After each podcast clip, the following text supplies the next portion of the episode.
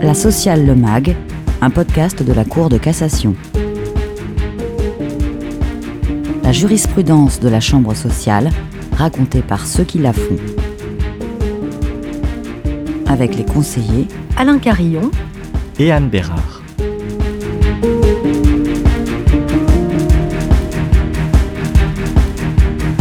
Bonjour Alain et bienvenue dans notre podcast. Comme chaque mois, avant de faire un focus sur deux arrêts que nous décrypterons ensemble, consacrés à la reconnaissance d'un préjudice moral distinct du préjudice d'anxiété à des travailleurs de l'amiante, nous commençons par évoquer l'actualité avec deux décisions de la Chambre sociale du 15 février et du 1er février dernier.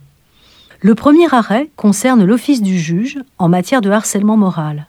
Le second porte sur celui du juge des référés dans le cadre de la protection du lanceur d'alerte. Commençons avec notre premier arrêt. Un salarié protégé ayant fait l'objet de diverses sanctions disciplinaires et de l'engagement d'une procédure de licenciement qui s'était heurté au refus d'autorisation de l'inspecteur du travail avait saisi le Conseil de prud'homme au fin notamment de voir annuler les sanctions qui lui avaient été notifiées et condamner son employeur au titre d'un harcèlement moral. La Cour d'appel a confirmé la décision de la juridiction prud'homale qui a jugé fondées les sanctions prononcées et débouté le salarié de sa demande de dommages-intérêts au titre du harcèlement moral. Elle l'a fait en retenant que même à supposer que le salarié ait été victime de faits de harcèlement moral de la part de son employeur, il ne donnait aucun élément sur le préjudice qui en serait résulté pour lui. Elle a considéré que dès lors qu'aucun préjudice n'est automatique, la Cour n'avait pas à statuer sur cette demande. Mais avant d'en juger ainsi, la Cour d'appel avait-elle examiné les faits présentés par le salarié au soutien de sa demande de reconnaissance de harcèlement moral? Justement non. Et c'est précisément pour cela que la Cour de cassation a cassé l'arrêt de la Cour d'appel. Elle rappelle que pour se prononcer sur l'existence d'un harcèlement moral, il appartient au juge d'examiner d'abord l'ensemble des éléments invoqués par le salarié, en prenant en compte les documents médicaux éventuellement produits, et d'apprécier si les faits matériellement établis, pris dans leur ensemble, permettent de présumer l'existence d'un harcèlement moral. Dans l'affirmative, il revient ensuite au juge d'apprécier si l'employeur prouve que les agissements invoqués ne sont pas constitutifs d'un tel harcèlement et que ces décisions sont justifiées par des éléments objectifs étrangers à tout harcèlement. C'est un mécanisme de preuve partagée. Oui, on comprend bien que c'est véritablement l'office du juge qui est rappelé avec cet arrêt. En matière de harcèlement moral, l'aspect moral précisément est important, et il faut que le juge nomme les choses. La détermination de la faute éventuelle de l'employeur est donc un préalable obligatoire à l'examen de la question du préjudice. Et on peut penser que l'office du juge doit s'entendre exactement de la même manière en matière de discrimination. Absolument. Et la Cour de cassation l'a déjà jugé dans un arrêt du 6 juillet 2022, dans une situation où un salarié avait été débouté de ses demandes de réparation de son préjudice moral et salarial au titre d'une discrimination en raison de son âge, de son activité syndicale et de son état de santé. De la même façon, la Cour d'appel avait débouté le salarié sans examen des faits au seul motif qu'il n'apportait aucun élément pour justifier son préjudice. Et pour la même raison, la Cour de cassation a cassé l'arrêt de la Cour d'appel en jugeant qu'avant de débouter le salarié de sa demande de dommages et intérêts, elle aurait dû préalablement rechercher si les faits présentés par le salarié ne laissaient pas supposer l'existence d'une discrimination et si, dans l'affirmative, l'employeur prouvait que ces décisions étaient justifiées par des éléments objectifs étrangers à toute discrimination. Oui, on comprend bien qu'en matière de harcèlement moral comme de discrimination, l'office du juge exclut de brûler les étapes.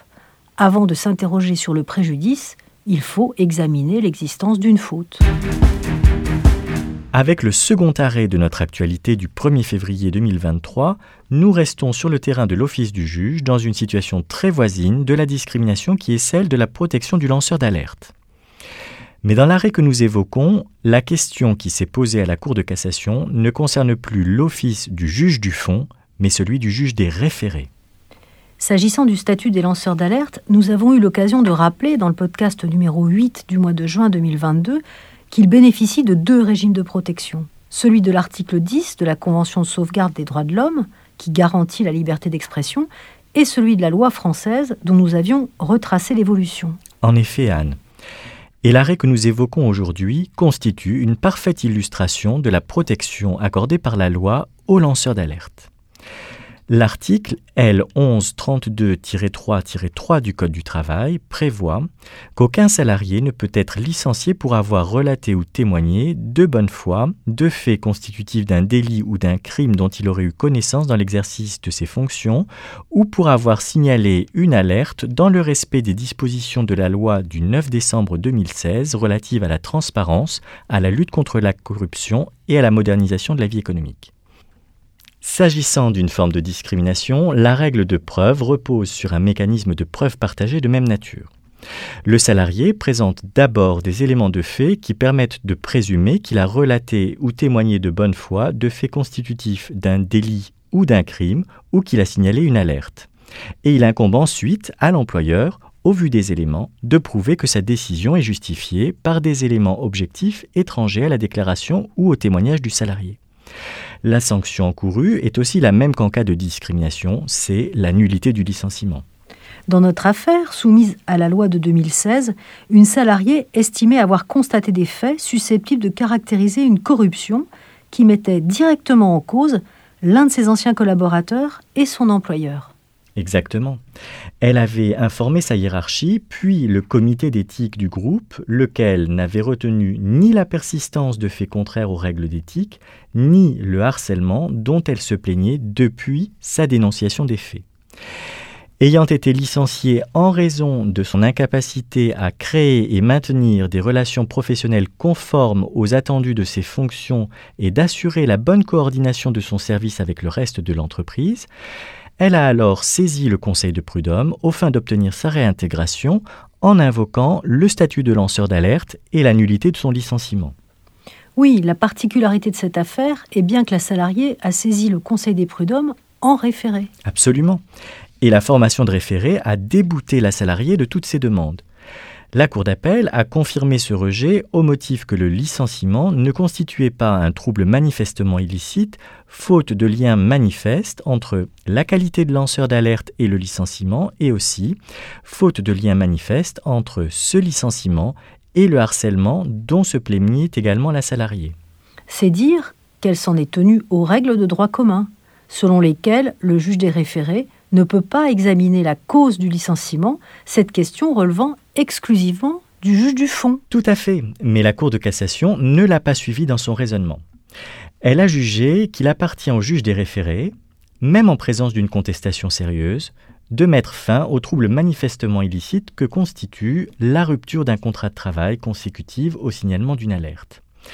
Elle a jugé qu'il doit apprécier d'abord si les éléments qui lui sont soumis permettent de présumer que le salarié a relaté ou témoigné de bonne foi de faits constitutifs d'un délit ou d'un crime ou qu'il a signalé une alerte, et, dans l'affirmative, rechercher ensuite si l'employeur rapporte la preuve que sa décision de licencier est justifiée par des éléments objectifs étrangers à la déclaration ou au témoignage de ce salarié.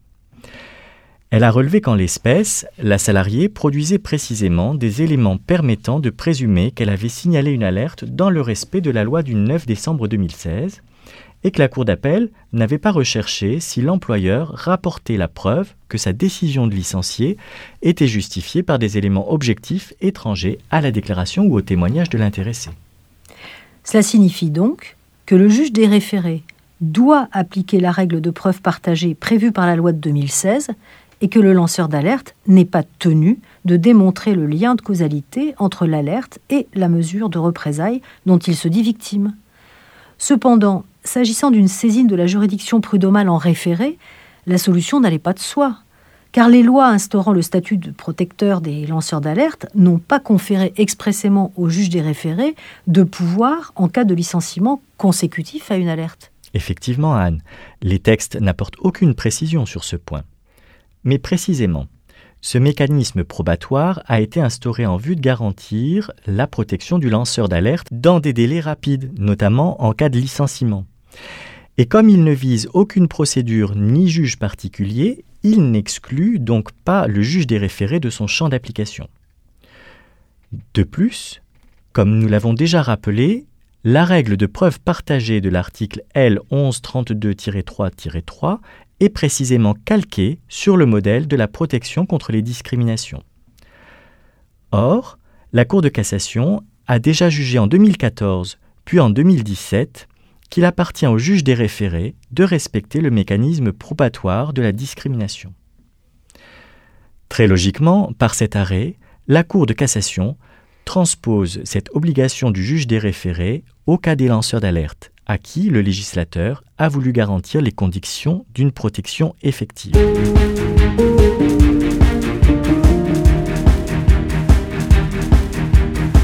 Le décryptage porte sur deux arrêts du 8 février dernier rendu par la Chambre sociale en plénière de chambre, qui a reconnu pour la première fois que des salariés ayant travaillé dans un établissement ayant utilisé de l'amiante pouvaient justifier d'un préjudice moral distinct d'un préjudice d'anxiété.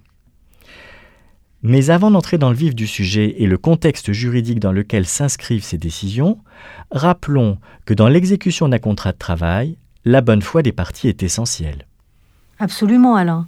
L'article 1104 du Code civil rappelle que les contrats doivent être négociés, formés et exécutés de bonne foi, et que cette disposition est d'ordre public. Et cela entraîne des devoirs. Ainsi, le devoir de loyauté qui a pu conduire la Cour de cassation à juger que le silence malicieux d'un assureur pour échapper à la prescription engage sa responsabilité contractuelle.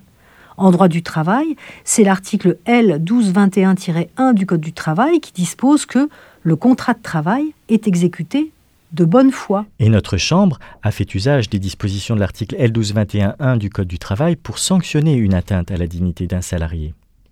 En effet, cette atteinte à la dignité, qui est une expression que l'on retrouve dans la définition du harcèlement moral ou du harcèlement sexuel, peut aussi exister en dehors d'un harcèlement, qui lui suppose la répétition de faits.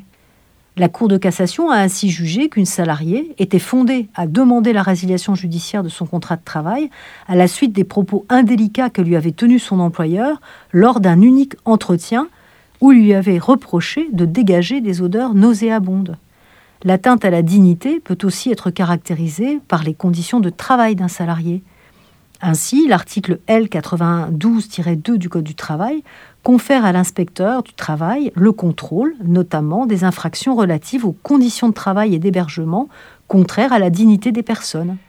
Mais dans notre affaire, c'est sous un tout autre angle que notre Chambre a retenu l'existence d'une atteinte à la dignité des salariés.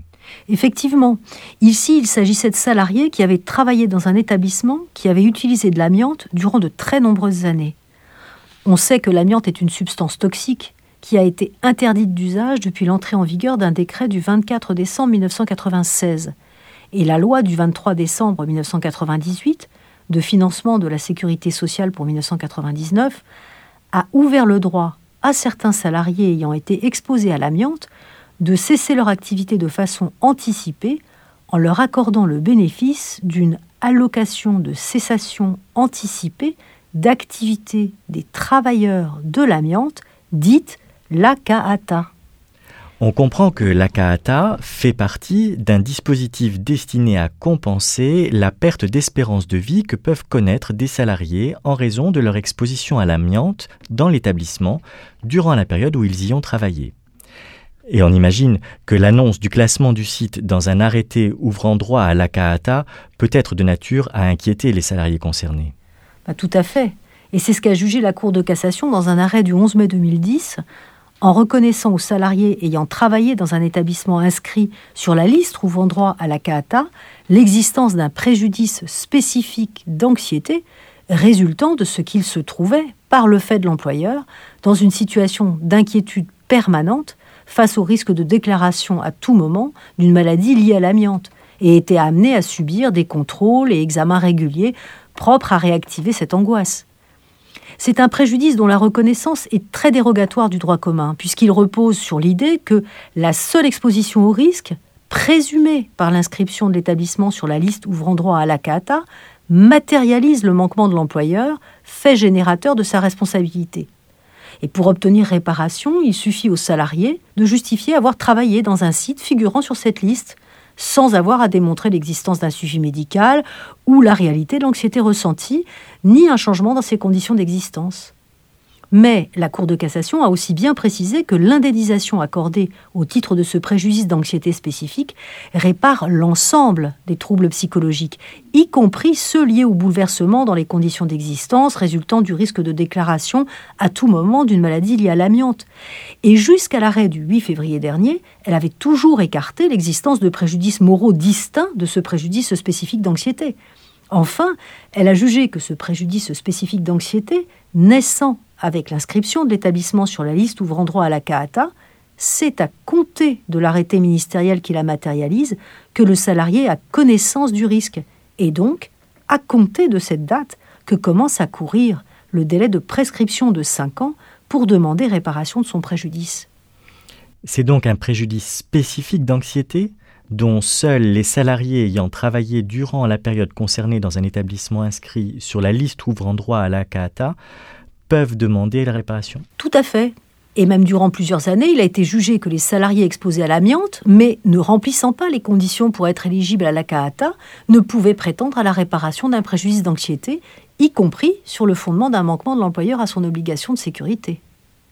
Mais la jurisprudence a évolué depuis un arrêt rendu en assemblée plénière le 5 avril 2019, la Cour de cassation admet, en application des règles de droit commun régissant l'obligation de sécurité de l'employeur, que le salarié qui justifie d'une exposition à l'amiante, générant un risque élevé de développer une pathologie grave, peut agir contre son employeur pour manquement de ce dernier à son obligation de sécurité, quand bien même il n'aurait pas travaillé dans un établissement ouvrant droit à la CATA. Mais ce n'est pas le cas des salariés dont nous parlons aujourd'hui, qui avaient, eux, travaillé dans un établissement inscrit sur la liste des établissements ouvrant droit à la CAATA. Absolument. On a dit tout à l'heure que l'usage de l'amiante a été interdit en décembre 1996. Mais l'établissement où travaillaient nos salariés avait bénéficié d'une dérogation très exceptionnelle lui permettant d'utiliser de l'amiante jusqu'au 31 décembre 2001. C'est donc pour la période 1916-1996 et 1996-2001 que l'établissement avait été inscrit par arrêté du 30 septembre 2005 sur la liste ouvrant droit à la CAATA période durant laquelle 10 des 16 salariés concernés par nos arrêts travaillaient déjà dans l'entreprise. Cependant, une enquête de l'inspection du travail a ultérieurement révélé que l'établissement avait continué d'utiliser de l'amiante jusqu'en 2005, en toute illégalité et sans en informer les salariés. C'est pourquoi un nouvel arrêté du 23 août 2013 a étendu l'inscription de l'établissement sur la liste à la période 2002-2005. Or, ce n'est que postérieurement à ce second arrêté, en avril 2015, que les salariés ont saisi le Conseil des prud'hommes pour réclamer réparation de leurs préjudices spécifiques d'anxiété, mais aussi de celui résultant de la déloyauté de leur employeur. Cependant, seuls six d'entre eux n'avaient commencé à travailler dans l'entreprise que sur la période 2002-2005 concernée par le second arrêté, alors que les autres salariés y travaillait déjà avant 2001. Le Conseil de prud'homme a fait droit indistinctement aux demandes de tous les salariés, et il a été suivi par la Cour d'appel, qui a retenu que leur action n'était pas prescrite en s'appuyant sur le second arrêté comme point de départ de la prescription. Mais la Cour de cassation, par un arrêt du 15 janvier 2020, a censuré la Cour d'appel, en rappelant que les actions personnelles ou mobilières se prescrivent par cinq ans à compter du jour où le titulaire du droit a connu ou aurait dû connaître les faits lui permettant de l'exercer. Les salariés qui travaillaient sur le site avant 2001 avaient donc vu naître leur préjudice dès l'arrêté de 2005. Oui, et c'est bien en considération de cette règle sur le point de départ de la prescription que la Cour d'appel de renvoi a alors distingué la situation des salariés qui travaillaient sur le site avant 2001, dont le préjudice spécifique d'anxiété était né avec la publication de l'arrêté du 30 septembre 2005, et les salariés qui n'y ont travaillé qu'après 2002, dont le préjudice d'anxiété est né avec la publication de l'arrêté de 2013. Exactement. En ce qui concerne les premiers, la Cour d'appel a jugé que leur demande, fondée sur leur préjudice spécifique d'anxiété, était prescrite lorsqu'ils ont saisi la juridiction prud'homale en 2015 seuls les salariés engagés après 2001, soit à une période concernée par le seul arrêté de 2013, ont été jugés recevables. Oui, on conçoit bien que les salariés concernés par l'arrêté de 2013 ont logiquement pu obtenir réparation de leurs préjudices. Mais comment les salariés déclarés irrecevables en leur demande au titre du préjudice spécifique d'anciété ont-ils pu tout de même obtenir réparation de leurs préjudices au titre de l'exécution déloyale du contrat de travail, alors que tu as rappelé tout à l'heure que le préjudice moral résultant pour un salarié du risque de développer une maladie induite par son exposition à l'amiante est constitué par le seul préjudice d'anxiété, dont l'indemnisation répare l'ensemble des troubles psychologiques résultant de la connaissance d'un tel risque. C'est précisément ce que l'employeur a soutenu dans la Cour de cassation. Il a rappelé que l'indemnisation accordée au titre du préjudice d'anxiété répare l'ensemble des troubles psychologiques, y compris ceux liés au bouleversement dans les conditions d'existence résultant du risque de déclaration à tout moment d'une maladie liée à l'amiante, et que le salarié, dont le droit à réparation à ce titre est éteint, n'est pas recevable à solliciter le versement de dommages-intérêts au titre d'une utilisation d'amiante par l'employeur sur un autre fondement juridique. Mais la Cour de cassation n'a pas suivi ce raisonnement. Elle a rappelé qu'en application de l'article L1222-1 du Code du travail, l'atteinte à la dignité de son salarié constitue pour l'employeur un manquement grave à son obligation de loyauté et que c'est donc à bon droit que la Cour d'appel a retenu que l'employeur qui avait continué, en toute illégalité, à utiliser de l'amiante de 2002 à 2005 a manqué à son obligation d'exécuter de bonne foi les contrats de travail. Et cette décision s'explique très simplement. D'une part, ce n'est qu'à l'occasion de la publication de l'arrêté du 23 août 2013 que les salariés ont découvert que l'employeur avait continué en toute illégalité à utiliser de l'amiante. D'autre part, ce n'est pas la même chose pour un salarié d'avoir été exposé à une substance certes dangereuse mais dont l'emploi avait été autorisé, et d'avoir été exposé délibérément à une substance non seulement dangereuse, mais désormais absolument interdite d'utilisation. Les salariés dont l'exposition à l'amiante ne pouvait être discutée par l'employeur pour la période couverte par le second arrêté, puisqu'il leur avait délivré une attestation reconnaissant précisément cette exposition, étaient donc fondés à obtenir réparation de leurs préjudices résultant d'un manquement de l'employeur à son obligation de loyauté, ce préjudice étant distinct du préjudice spécifique d'anxiété pour lequel il n'était plus recevable à agir. C'est la fin de notre podcast. Les arrêts du 8 février 2023 peuvent être également retrouvés sur le site de la Cour de cassation avec le numéro de pourvoi 21 14 451 et 21 14 534 ainsi qu'à la lettre de la Chambre sociale numéro 18 de janvier-février 2023. Vous trouverez par ailleurs les références des arrêts cités dans la chronique sur le site internet de la Cour de cassation, rubrique kiosque. Merci Anne. À bientôt Alain.